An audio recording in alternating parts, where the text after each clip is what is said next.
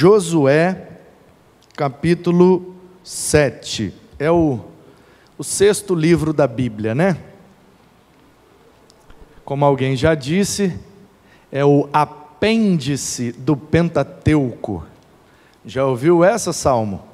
Você que é teólogo formado, já ouviu essa? Josué pode ser considerado o apêndice do Pentateuco, porque a teologia de Josué é toda mosaica. Então ele é um apêndice, teologicamente é um apêndice do Pentateuco. Josué capítulo 7 diz assim, ó, a partir do primeiro versículo: Mas os filhos de Israel foram infiéis em relação às coisas condenadas, porque Acã, filho de Carmi, filho de Zabdi, filho de Zerá, da tribo de Judá, pegou para si uma parte das coisas condenadas. Obrigado, Abner. A ira do Senhor se acendeu contra os filhos de Israel.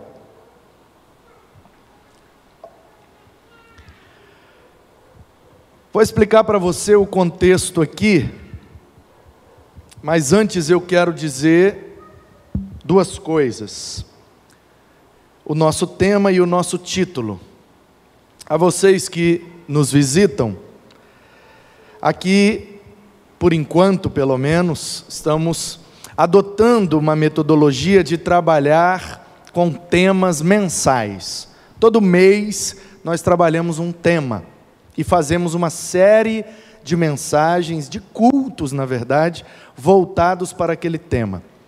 Então, alguns meses eles dão ênfase às campanhas missionárias que nós fazemos. Em março, campanha de missões mundiais. Temos mais de 2 mil missionários espalhados pelo mundo, sustentados pelos batistas brasileiros e essa missão é gerida pela nossa junta de missões mundiais. Então, no mês de março, a gente faz a ênfase desta campanha para sustentar os missionários no mundo. Em junho, é a ênfase da campanha estadual. Temos mais de 20 missionários no estado do Espírito Santo, sustentado por nós, os batistas capixabas. E em setembro damos ênfase à campanha de missões nacionais. Temos mais de mil missionários espalhados pelo Brasil, sustentado pelos batistas brasileiros. Então, todo ano a gente escolhe um conceito que vai ser trabalhado durante todo o ano. O ano passado o conceito foi da hospitalidade. Esse ano o conceito é do cuidado. Então, ano passado nós refletimos o ano inteiro sobre a importância de receber bem as pessoas. Esse ano estamos refletindo sobre a importância de cuidar bem das pessoas. Para o próximo ano, ainda teremos nossa reunião de planejamento e daqui a pouco teremos a divulgação de qual será o conceito trabalhado no próximo ano. Talvez algo voltado para a comunhão, para o discipulado, para o ensino, porque estamos seguindo uma sequência. Se a gente recebeu bem, a pessoa ficou, e aí a gente cuidou bem, nesse processo a gente foi convivendo e aprendendo uns com os outros. Então, comunhão ou ensino, alguma coisa nesse sentido, Deus vai nos conduzir na próxima reunião no final agora de novembro, porque nós encerramos o ano sabendo todos os temas, todos os títulos e até todos os textos bíblicos que serão trabalhados em todo o ano seguinte. Povo organizado, né, Raquel? Se eu morrer nas férias, fevereiro a turma pega o planejamento e toca a igreja até dezembro, está tudo definido, meu filho. Coisa linda esse planejamento. Aí tem gente que não entende, né? Ah, mas misericórdia, como é que a gente hoje vai saber o que é que tem que pregar lá em dezembro do ano que vem? Bom, a gente não sabe, mas o Deus que a gente serve, ele é onisciente, ele sabe tudo e sabe antes, então ele pode nos dar a direção, mesmo que seja com um ano de antecedência, né, Kate? Que ele já sabe o que é que a igreja dele vai precisar daqui a um ano. Como nós cremos e confiamos na onisciência de Deus e como a Bíblia é a palavra de Deus de Gênesis a Apocalipse, se tiver aqui dentro, Deus vai falar. Então esse ano é o ano do cuidado. E fevereiro, a gente sempre foca a questão das obras da carne, do pecado, da natureza pecaminosa por causa do carnaval. Março, missões mundiais. Abril, a gente tem uma certa liberdade. Geralmente escolhemos um livro da Bíblia para expor. E já fizemos aqui vários livros da Bíblia, versículo por versículo, em lectio contínua. Coisa boa demais. E aí, maio é mês da família. Junho, missões estaduais. Agosto é o mês, aliás, julho é o mês da juventude. Agosto é um outro mês que a gente tem liberdade, ou a gente faz uma lectio contínua num livro da Bíblia, ou a gente faz uma série voltada para o tema central, baseado num livro da Bíblia. Setembro, aniversário da igreja e missões nacionais. Outubro é mês das crianças. Novembro é mês da música da adoração, da, de artes, de tudo que a gente usa como manifestação artística para louvar e adorar a Deus. Então, para esse ano, como é o ano do cuidado, nós então escolhemos para esse mês da música trabalhar o cuidado nesse sentido, cuidando dos instrumentos de Deus.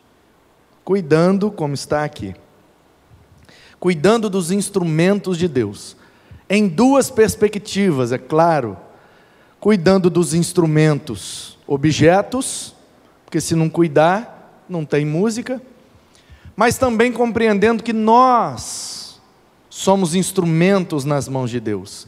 Então estamos refletindo e aprendendo como devemos cuidar de nós como instrumentos, para que através de nós Deus possa executar lindas melodias da sua graça, do seu amor e da sua misericórdia. Domingo foi a abertura da série, pela manhã a explicação do tema, à noite aquela exposição de Atos 19, e agora eu quero trabalhar, raramente eu faço isso, raramente eu prego sermões temáticos. Porque tenho mais, mais facilidade de expor os textos do que de desenvolver um tema e, e usar textos para apoiar a, a ideia que quero passar. Tenho mais facilidade com sermões expositivos e textuais então, por isso, raramente, o último que eu preguei, por exemplo, foi em março, os dez mandamentos do coronavírus. Foi um sermão temático. Lembra desse? Não, Abre? Lembra? Não. Foi temático, foi o último que eu preguei temático na minha vida. Antes dele eu nem lembro qual tinha sido o outro. Então, raramente eu prego de forma. A grande família foi ano passado, Abner. Ah, antes do corona foi em maio de 2019 da Grande Família. Isso, obrigado, é isso mesmo. Então, olha só, eu preguei um temático em maio de 2019, o outro em março de 2020 e o outro agora, novembro de 2020. Raramente, vamos ver se, se funciona. Então, queridos, eu quero falar sobre isso hoje. Cuidado, vírgula, você é um instrumento de Deus. Cuidado, você é um instrumento de Deus. Então, se temos que cuidar dos instrumentos, e se somos instrumentos, temos que aprender também a nos cuidar. Nos cuidar de algumas situações que podem nos prejudicar, como instrumentos nas mãos de Deus. Em primeiro lugar, esse texto de Josué 7, ele nos ensina a cuidar das coisas que carregamos. O que é que está acontecendo aqui? Você conhece a história. Moisés morreu, Deus chamou Josué, filho de Num, vem cá, meu filho, agora é contigo. Ele morreu de medo, pavor, com toda razão, porque o povo hebreu naquele tempo era cerca de 2 milhões de pessoas. Saiu com Moisés, segundo especialistas em Pentateuco, principalmente o Dr. Paul Hoff, saíram cerca de 5 milhões de pessoas com Moisés. Mas nós sabemos que desses 5 milhões só sobraram dois, Josué e Caleb. 40 anos depois, Josué está às margens do Jordão, preparado para atravessar e invadir Jericó, e atrás dele estão 2 milhões de pessoas. Só para você ter uma noção do que são 2 milhões de pessoas, é a população média de toda a Grande Vitória, contando Viana e Guarapari, e até Fundão. Tem noção? Você liderar a população de toda a Grande Vitória junta? Então, por isso que o Josué tremeu na base, por isso que Deus teve que animá-lo. Tenha ânimo, força, do jeito que eu fui com Moisés, eu serei contigo. Não te espante, não te atemorize. Aquela injeção de ânimo que Deus dá em Josué no início do livro, é exatamente demonstrando que o Josué estava com muito medo. Ele era completamente inexperiente, ele nunca tinha liderado nada. Ele era sombra de Moisés, ele era observador de Moisés.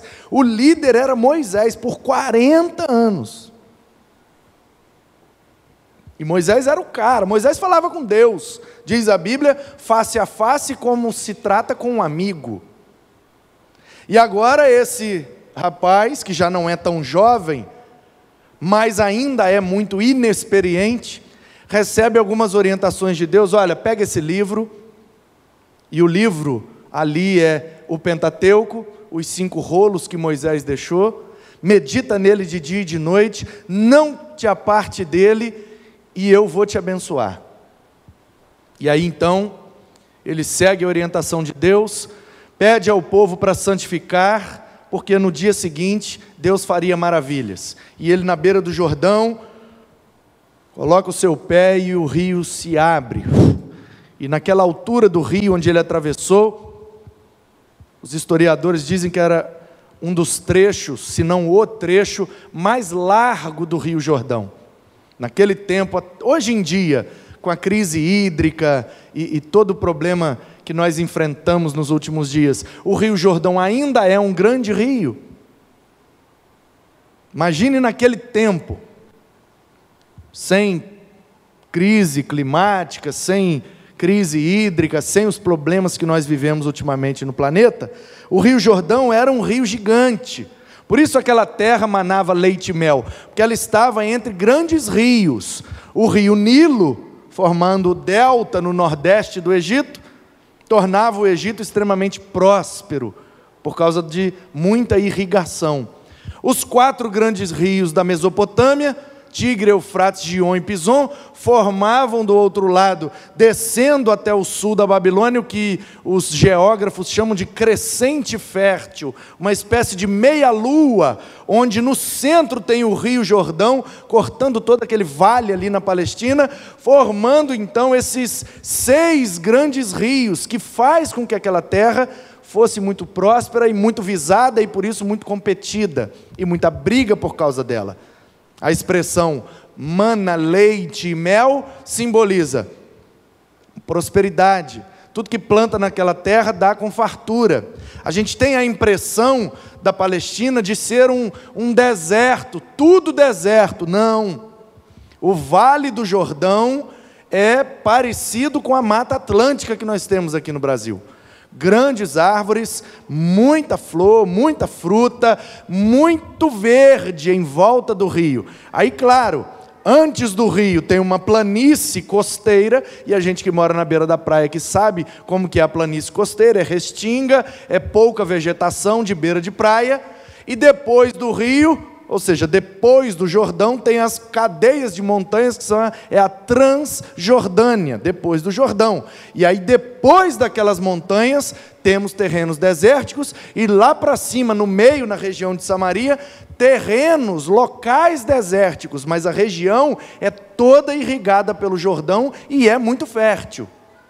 Sem falar lá em cima na Galileia, com aquele grande lago de Genezaré, ou Mar da Galileia, que é abastecido pelo Rio Jordão, que dava muito peixe e muita prosperidade para os que moravam ali ao redor. Então, queridos, o Rio Jordão era muito largo, quilômetros de distância. Josué coloca o pé na água, o rio abre. E o povo passa a pés enxutos, com uma diferença. E eu entendo esse episódio como o selo, a chancela de Deus, dizendo: Eu sou com Josué, igual fui com Moisés. Porque aquele povo, aqueles dois milhões mais ou menos, que estão atravessando com Josué, eles não tinham vivido a travessia do Mar Vermelho. Eles não estavam lá. Eles nasceram no deserto, eles já são a segunda geração. Mas eles ouviram as histórias dos seus pais, dos seus avós, dos seus tios, de como Deus fez através de Moisés, abrindo o mar vermelho para que o povo fugisse do seu inimigo. E essa é a grande diferença que torna Josué um grande líder diante daquele povo. Moisés atravessou o mar para fugir do inimigo, Josué atravessou o rio para enfrentar o inimigo. E aí, eles, você conhece a história, né? Rodam em volta do muro, seis dias, no sétimo dia, sete voltas, e sopra a trombeta, e grita, e o muro, aliás, as muralhas, vêm abaixo. Duas grandes muralhas. Do lado de fora, uma muralha mais fina e bem mais alta, onde ficavam as torres de vigia. Um fosso de nove metros do lado de dentro, uma muralha mais baixa e bem mais larga, considerada a periferia da cidade, onde pessoas com pouca condição financeira moravam em suas pequenas casas. Exemplo de Raabe, uma prostituta que morava em cima da muralha interna. E aí aquelas muralhas vêm abaixo, o povo toma posse de Jericó e com isso começam a se organizarem para que, a partir de Jericó, tomassem posse de toda a terra que Deus prometeu. Só que nesse processo de tomar posse de Jericó, para se organizar e conquistar toda a terra, esse menino, chamado Acã, desobedeceu a Deus. Deus falou: ó, vocês vão entrar, eu vou dar a vitória, eles quem não morrer vai fugir, a cidade vai ser de vocês, vocês vão morar lá, vocês podem se organizar, mas não peguem nada deles. Recomecem do zero. Não carregue nada.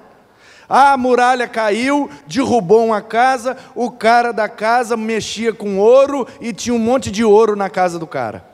Aí eu cheguei, eu sou um hebreu, tomando posse de Jericó, mexendo nos escombros, achei um monte de ouro. Ah, eu vou ficar com esse ouro para mim. É uma tentação natural. Todo povo que subjugava o outro, pegava o que sobrou. Isso é chamado de despojo. É o despojo da guerra. Nós ganhamos, o que tiver valor aí a gente pega para nós. Assim como Saul lá na frente tem a vitória e Deus fala: "Não pega nada", e ele traz os negócios para Israel. E por desobedecer e não acatar a exortação do profeta Samuel, o espírito do Senhor se retira dele e ele deixa de ser rei. Então, o que é que o Acã fez?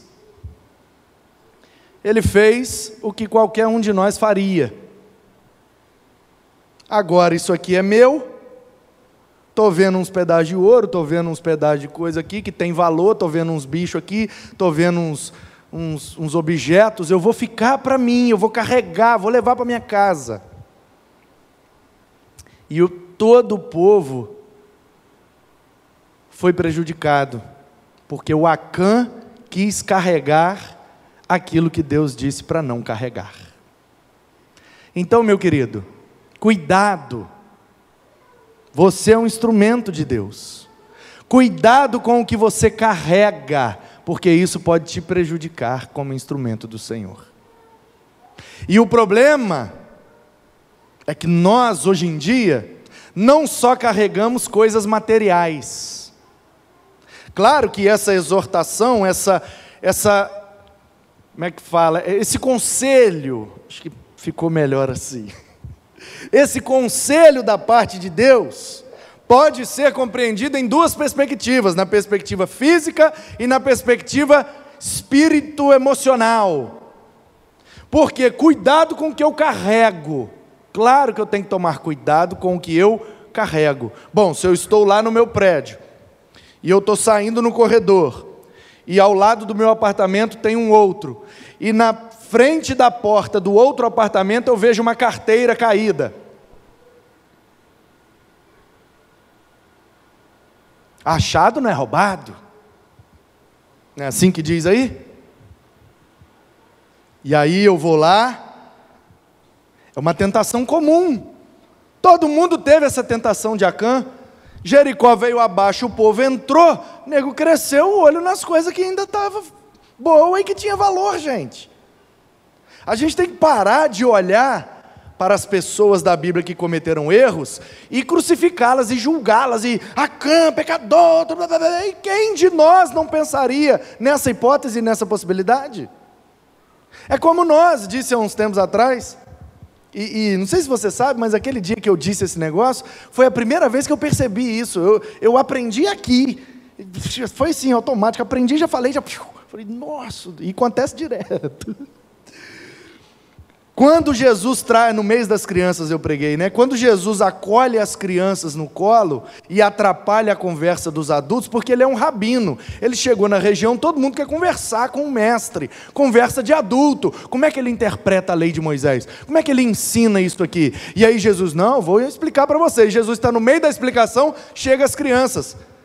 Qual de nós adultos reunidos conversando, uma criança vem e entra no meio e a gente fala: ah, vamos parar nossa conversa e vamos dar atenção. O que, que você quer, meu filho? É assim que a gente faz? Vem cá no colinho do papai. Não, a nossa conversa de adulto pode esperar. O que, que você quer, meu filho? É, você quer chocolate? É assim que a gente faz? Dá licença, papai está conversando agora. Vai para lá. Não é assim que a gente faz? É isso que eles fizeram. E a gente senta o bambu neles, né? Eles expulsaram as crianças. E Jesus acolheu. Irmãos, qualquer um aqui expulsaria as crianças também. Conversa de adulto, criança não mete no meio, não, gente. Por isso que Jesus é Jesus, porque ele faz o que ninguém faria. Ele toma a atitude que ninguém teria. Por isso que ele é o nosso mestre, porque ele nos mostra caminhos diferentes para chegarmos ao mesmo lugar e às vezes um lugar diferente, que é mais importante. Então, queridos, como instrumentos de Deus, temos que ter cuidado com o que nós carregamos. Porque se eu pego essa carteira e carrego ela comigo, eu estou cometendo um erro. Estou carregando algo físico, estou carregando um objeto que não me pertence e que a minha consciência grita dentro de mim: é do vizinho.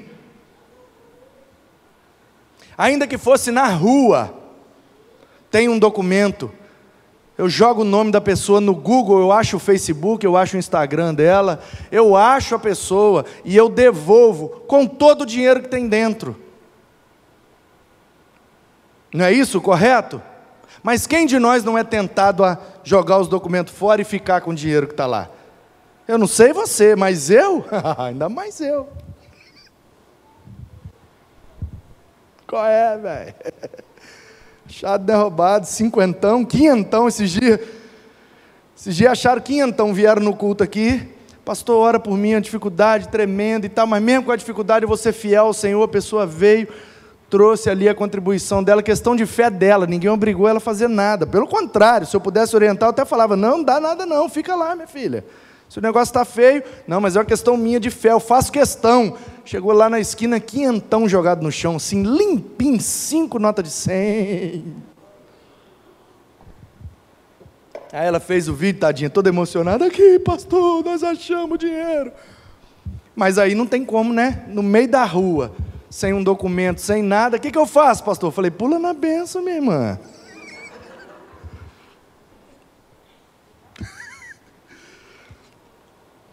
Vai anunciar? Achei 500 reais, é de quem? Faz uma fila de dono na porta da casa dela. Pula na benção e amém. Então, assim, eu não quero falar sobre isso, porque isso é óbvio.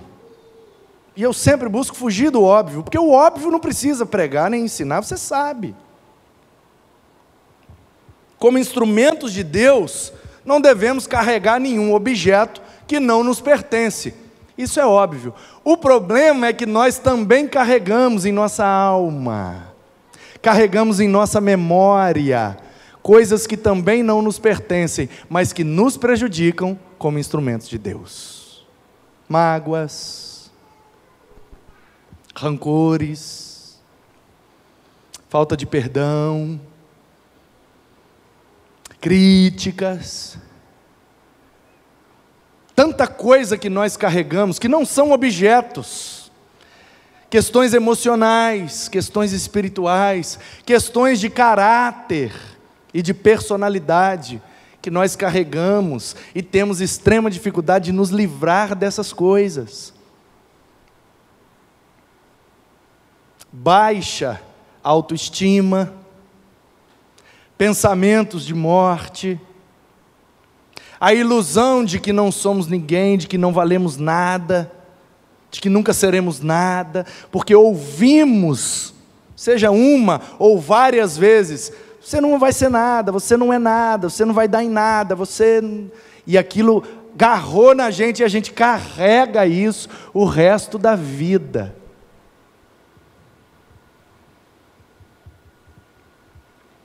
Conheço uma mulher que quando era criança,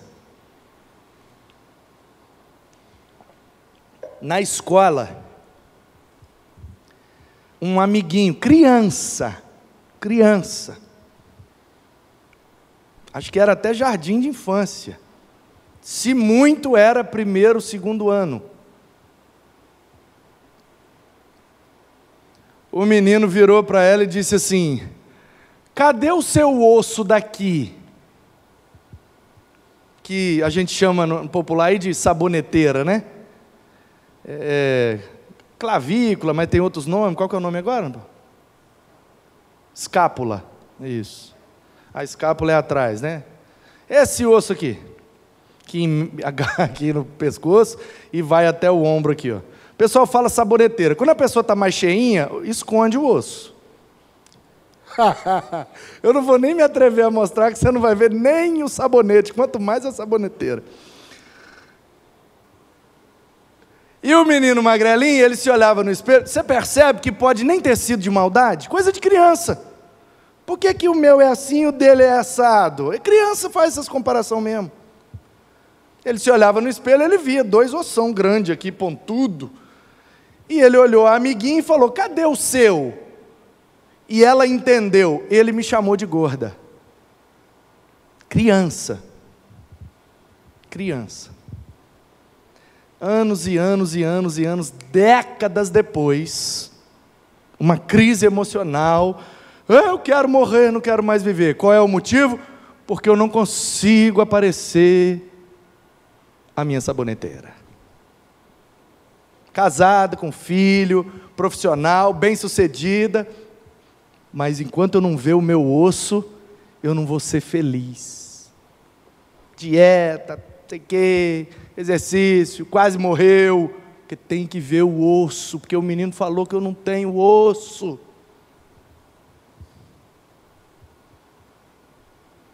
Coisas que nós carregamos, que não é para carregar. Eu tenho osso, está aqui dentro, embaixo das gorduras. porque um osso não me define. O que me define é aquilo que Deus colocou em mim quando me criou, e isso ninguém tira de mim. As que as pessoas falam de mim não me define, o que me define é o que Deus fala de mim. Eu sou amado, eu sou perdoado, eu sou justificado, eu sou eleito, eu sou como a menina dos seus olhos, eu sou o povo que pertence a Ele, eu sou ovelha do seu rebanho. Ele colocou em mim dons, talentos, capacidades, habilidades, e Ele ainda me usa como instrumento para tocar outros. Para que, que eu vou querer morrer por causa de um osso? Mas a gente agarra, segura e carrega aquilo o resto da vida. E isso nos atrapalha como instrumentos de Deus. Deus quer tocar lindas melodias, Deus quer fazer coisas grandes, preciosas e maravilhosas através de nós, e às vezes a gente aqui se impede de viver porque nós estamos carregando coisas que não nos pertencem. Deus não mandou a gente carregar nada disso. E isso nos atrapalha. Então, cuidado, você é um instrumento de Deus. Cuidado com as coisas que você carrega. Em segundo lugar, cuidado, e aí eu quero chamá-los para um outro texto, que está no segundo livro de Samuel. Cuidado com as coisas que tocamos. Segundo Samuel, capítulo 6.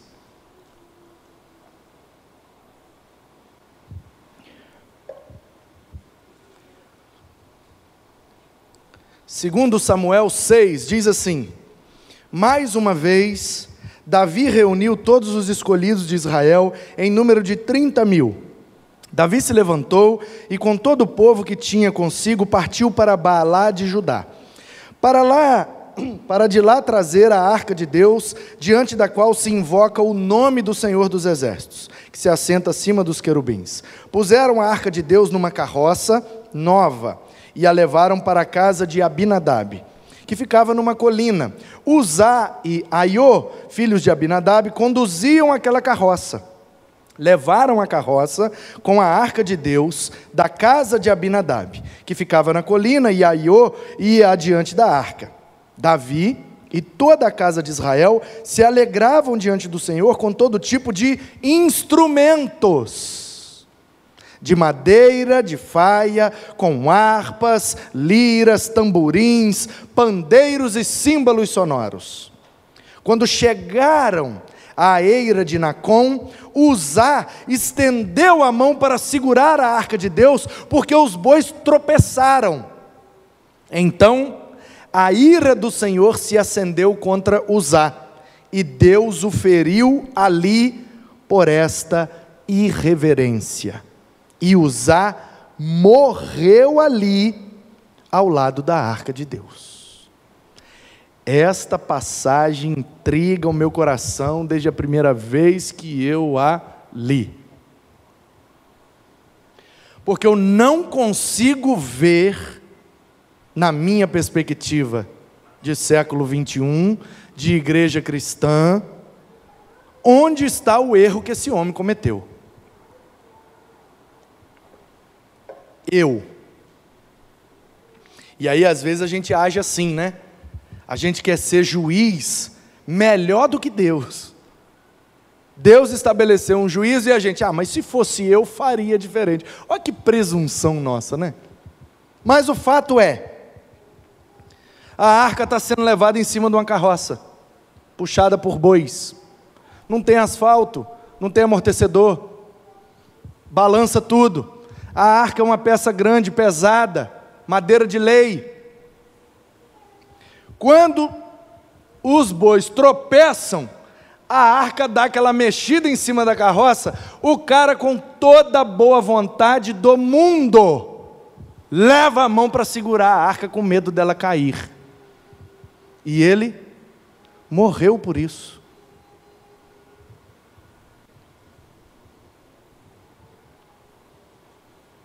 Como que explica? Não sei.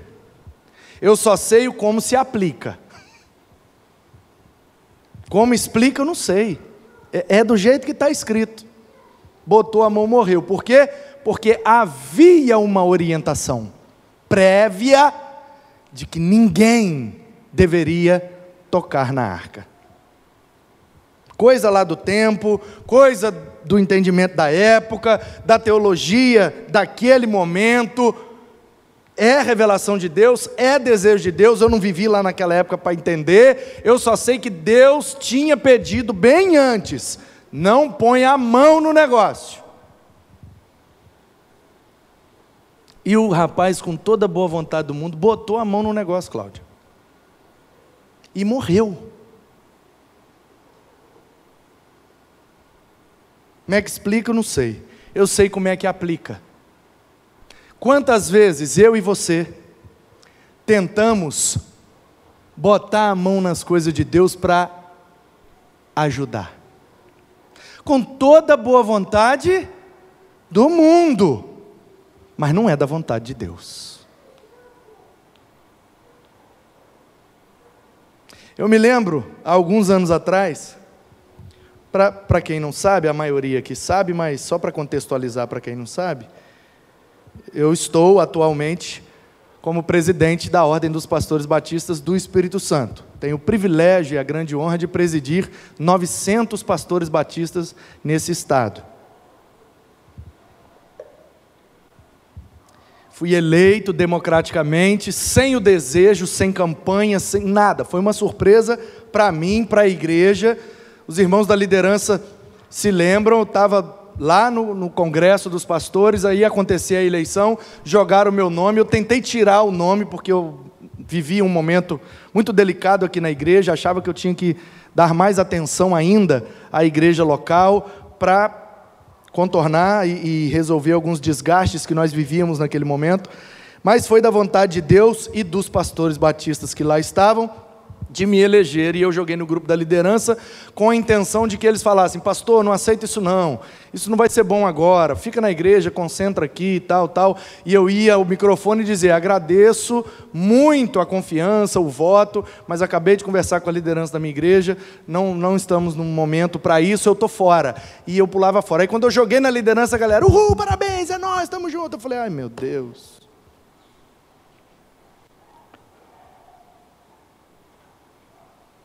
Isso foi maio de 2019. Com seis anos de ministério e 36 de vida, fui eleito o pastor mais jovem e com menos tempo de ministério na história da Ordem dos Pastores a assumir a presidência.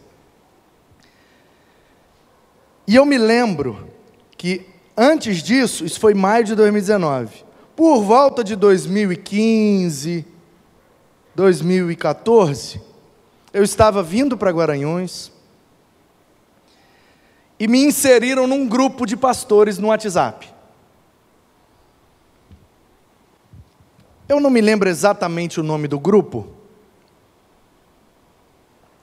mas era algo como nova geração, é, é, um renovo, alguma coisa que sugeria uma mudança para algo novo. E ao ser inserido no grupo, imediatamente vi o nome, não entendi do que se tratava, cliquei lá em cima para ver todos os que já estavam inseridos no grupo, fui reconhecendo um ou outro e fiquei meio sem entender. E alguém me fez o favor de perguntar: do que, que se trata esse grupo? E alguém respondeu: aqui só tem jovens pastores com muito potencial para a gente se unir, se aliar, para marcar a presença do, da, da juventude pastoral na nossa denominação. Precisamos ocupar os espaços. Precisamos nos organizar, nos fortalecer para ocupar os espaços e, e, mudar, e melhorar, e dar um ar novo para a nossa denominação, que precisa da, da, juventude lá, e nós temos pastores jovens com muito potencial. Então, se você está dentro desse grupo, é porque você é jovem, tem esse potencial, e nós estamos te convidando para se unir com a gente, para a gente se organizar e nos colocar em espaços estratégicos dentro da nossa denominação. Sair do grupo. Tchau. Aí veio um monte de inbox. Ô, oh, Manuzão, você saiu? O que, que foi? Eu falei, tô fora. Tô fora, irmão. Que isso, cara? Mas a gente, se a gente não se organizar, a gente nunca sei o que lá. Esse cara falou, não sei vocês, mas eu ocupo os espaços que Deus tem para mim. Eu não quero fazer chapa, eu não quero organizar voto, eu não quero combinar voto, eu não quero fazer esquema, eu não quero nada. Se Deus quiser, Ele me põe. Se Ele não quiser, Ele não me põe. Comigo é assim, irmão. Simples assim. Não é assim com vocês, não? Não, tudo bem, a gente respeita e tal. Ah, mas a gente acha que você é uma cara importante, uma peça-chave. Inclusive, na época, eu printei essa conversa. Claro que eu não revelei é, nem o número, nem a pessoa, cortei só a parte da conversa para ninguém saber e compartilhei com alguns irmãos daqui da igreja. Olha só o que está acontecendo. Estão me vendo com esse potencial, me botaram num grupo, tal, tal, tal, tal. Existe a possibilidade sim, mas eu estou fora. Se for, eu quero que seja do jeito de Deus. E aí os irmãos que eu compartilhei ficaram assim, caramba e tal, mas será que tem mesmo? Será que tem mesmo? Eu falei, rapaz, eu não sei, o pessoal está dizendo que tem, tem possibilidade de, de estar na liderança da denominação. Era disso que se tratava. E aí depois que eu fui eleito e voltei para a igreja, um desses irmãos, que eu compartilhei a conversa lá na porta, e ele tem liberdade para isso, ele chegou e falou, pastorzão, não, vou te confessar na moral, vou confessar. Eu achei que você estava viajando, cara. Achei que você estava viajando. Pô, você está começando, novinho, pouco tempo de ministério. Não, eu quero até te pedir perdão, porque eu achei que você tem sim uma mania de grandeza, um negócio assim de tal. Ah, eu, eu não achei que você não tinha chance nenhuma, não, cara. Não é possível. Caramba, você foi eleito. Pô, me desculpa, me perdoa, eu fiz pouco caso. Falei, não, mas eu também achei que não. Fica tranquilo, se você pecou, eu também pequei. Pequei contra mim, porque eu também achei que não. Claro que não. E todos aqueles que se organizaram no grupinho, nenhum deles foi eleito. Nenhum deles. Toda a diretoria hoje que está junto comigo, nenhum deles, tenho três vice-presidentes, três secretários, nenhum destes é daquele grupinho. Por quê? Porque quando Deus quer, Ele faz e Ele não precisa da nossa ajuda. Se lembra de Sara quando tentou dar uma mãozinha para Deus? Eu vou te dar um filho. Ah, mas eu sou estéreo, sou muito velha. Então eu vou fazer o seguinte: eu vou dar uma ajuda para Deus, como se Deus precisasse das nossas ajudas, né? Eu vou dar uma ajuda para Deus. Ele me prometeu um filho eu sou estéreo e já estou com quase 100 anos de idade. É impossível através de mim. Então eu acho que o que Deus está querendo é o seguinte: essa menina aqui, Agar, ela é minha escrava. E na minha cultura, na cosmovisão do tempo e do lugar onde eu estou, todo escravo pertence ao seu senhor. Então, se eu sou senhora, se eu sou dona dessa escrava, ela me pertence. Portanto, tudo que ela tem pertence pertence a mim também. Então, se ela tiver um filho, o filho é meu também. Então é fácil. Eu vou botar ela para deitar com Abraão, meu esposo, e quando nascer o menino, esse menino será meu, porque é filho da minha escrava. Pronto, resolvi o problema para Deus. Cumpriu a promessa. Aí nasceu Ismael.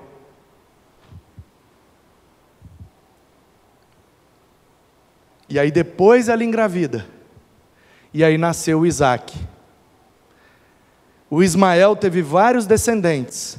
Os ismaelitas se tornaram nos islâmicos, árabes, muçulmanos, que brigam por aquela terra, porque a terra pertence ao primogênito, e o primeiro filho de Abraão é o Ismael.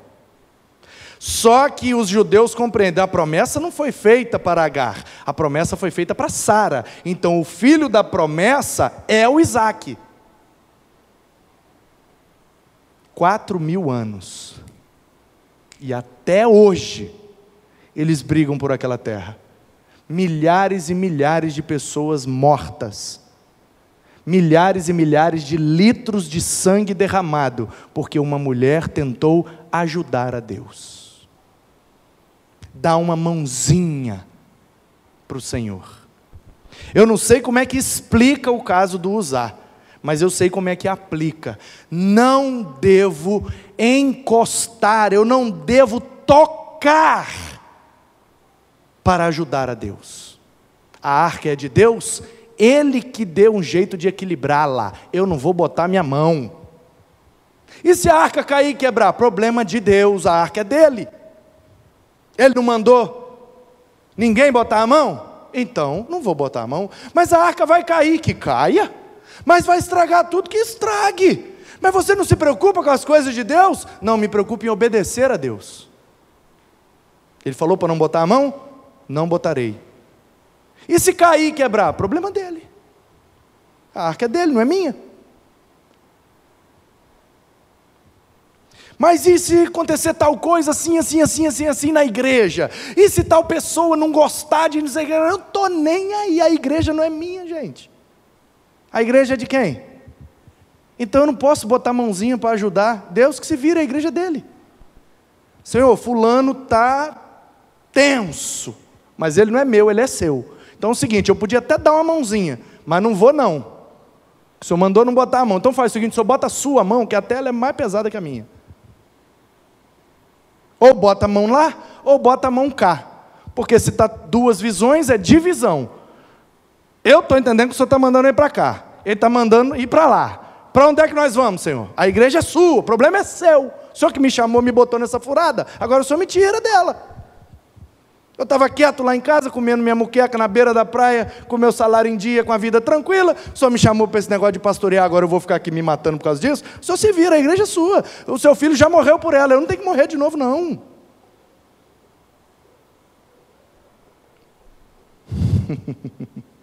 o tempo passa, a mão pesa, e a gente vai vendo no decorrer do tempo qual é a vontade do Senhor para a sua igreja. Ninguém precisa ajudá-lo ele é Senhor e cumpre o seu propósito. Palavra dura, mas necessária. Porque, como instrumentos de Deus, nós não podemos achar que nós devemos ajudar o instrumentista. Deixa ele tocar do jeito que ele quiser. Ah, mas esse texto é do Antigo Testamento. Era uma lei que o Uzá quebrou. E no tempo da lei, a pessoa morreu porque descumpriu a lei. Mas nós hoje somos igreja, estamos no tempo da graça. Não, hoje isso aqui jamais aconteceria.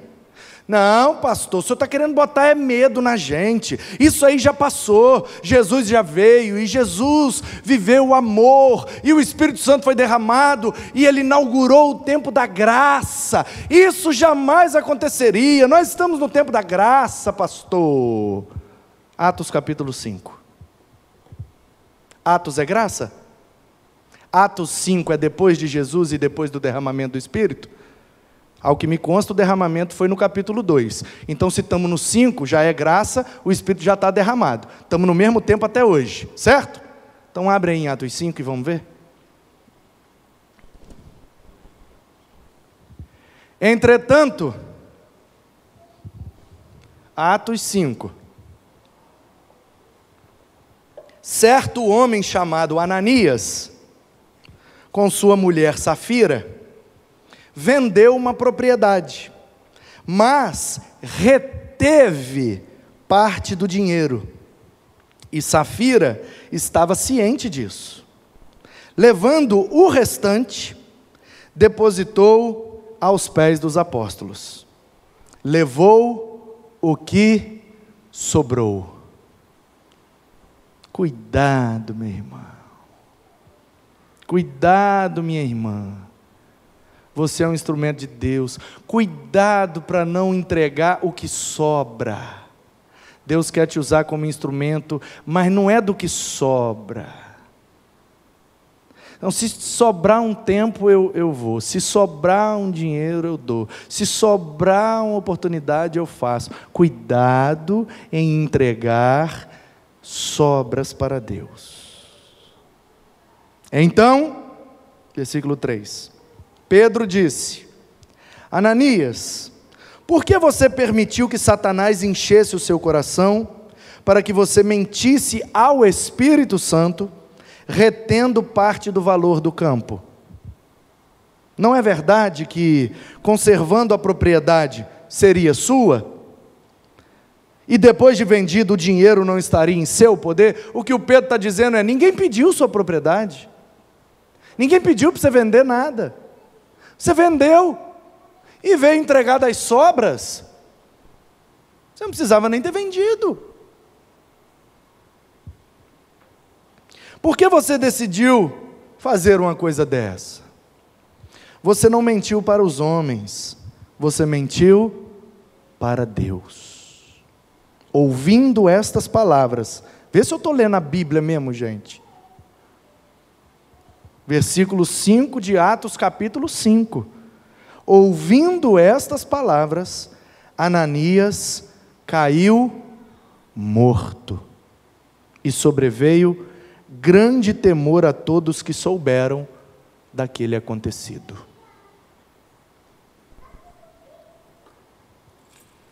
É Bíblia? Sim ou não? É tempo da graça? É depois de Jesus? É depois do derramamento do Espírito? Mas o cara morreu. Como é que eu explico? Igual usar. Faça a menor ideia. Porque se isso aqui é um padrão desse tempo em diante fosse um padrão, todo mundo que dá sobra morresse, nós estávamos tudo morto.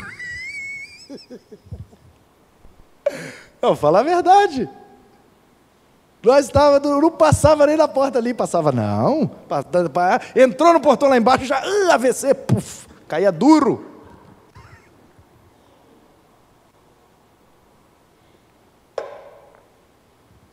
Então, ainda bem Graças ao bom Deus que isso não é um padrão. Isso foi um fato isolado, mas foi um fato. E nós não podemos deixar de aprender com isso. Então, como é que explica? Não sei. Eu sei como é que aplica. Como instrumentos de Deus, temos que tomar cuidado com aquilo que carregamos, com aquilo que tocamos e com aquilo que escondemos. Você não mentiu, disse Pedro, aos homens, você mentiu a Deus. Tem como enganar Deus, gente? Você pode enganar marido, você pode enganar mulher, você pode enganar patrão, pode enganar pastor, você pode enganar vizinho, mas Deus, ninguém engana. Portanto, cuidado, instrumento de Deus. Cuidado com aquilo que você esconde, pois isso pode te atrapalhar de ser um instrumento de Deus. Isso me faz lembrar da segunda multiplicação dos pães, narrada no Evangelho de Marcos. Depois que Jesus multiplica, e naquela segunda multiplicação, eram sete pães e se eu não me engano, três mil homens. Na primeira eram cinco pães e cinco mil homens. Fora mulheres e crianças, umas dez mil cabeças. Se eu não me engano, é isso mesmo. Será que eu estou conversando fiado? Deixa eu abrir para conferir.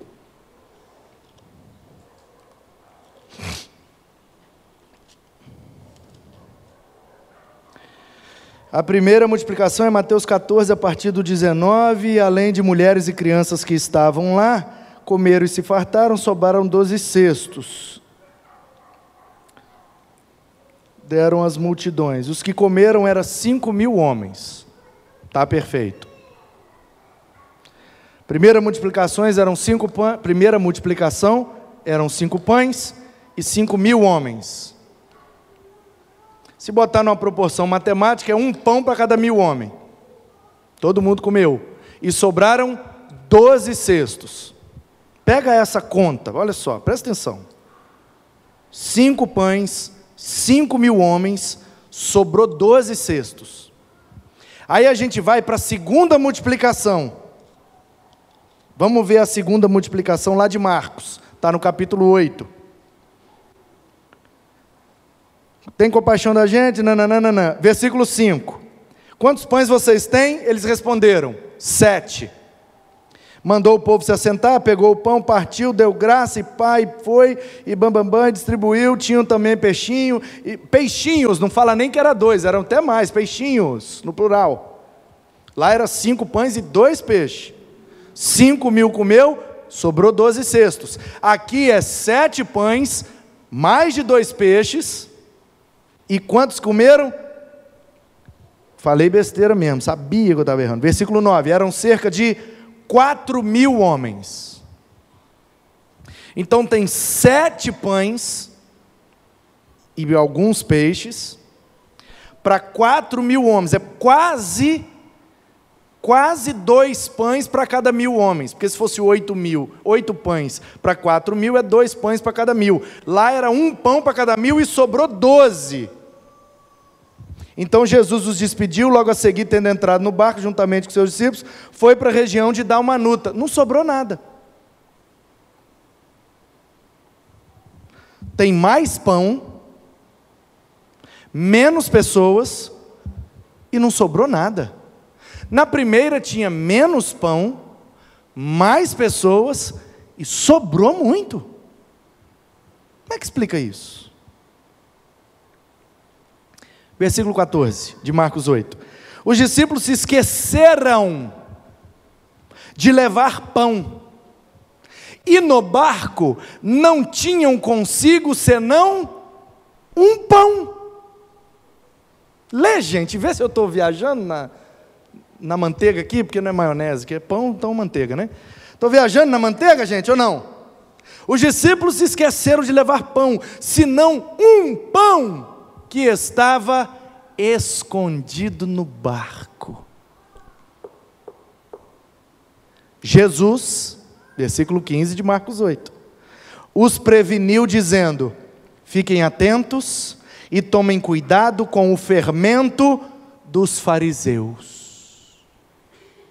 Fermento na Bíblia é símbolo de mentira. Porque o fermento é a mentira do pão.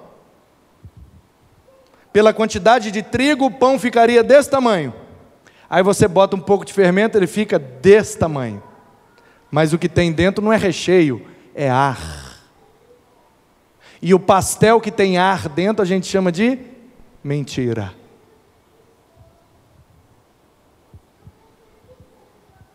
Jesus está dizendo: por que é que vocês mentiram para mim? Eu perguntei quantos pães, vocês deveriam ter dito oito pães, porque era sete na mão e um no barco. Por que é que vocês esconderam um pão no barco? É por isso que comeu menos e não sobrou nada. Por quê? Porque eu sabia desse pão e eu precisava dar uma lição a vocês. Vocês acharam que eu não tinha condição de providenciar um pão para de noite e vocês guardaram um com medo de faltar pão. Vocês se esqueceram da primeira multiplicação? Que a gente não tinha nenhum pão e ainda sobrou doze cestos? Um para cada discípulo levar para largar de ser incrédulo? Vocês já se esqueceram que esses dias eu multipliquei cinco para cinco mil e ainda sobrou um cesto para cada um. Agora vocês vêm me esconder um pão no barco com medo de faltar pão para nós? Não é possível, vocês ainda não entenderam que eu sou o pão da vida? Vai faltar nada para vocês se eu sou pão?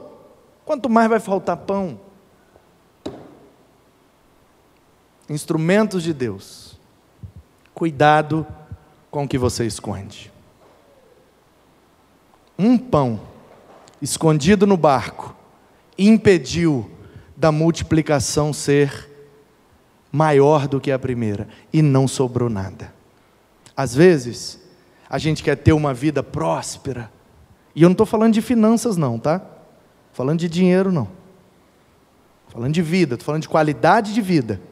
A gente quer ter a vida abundante que a Bíblia promete, mas a gente fica com um pãozinho escondido no barco com medo de faltar.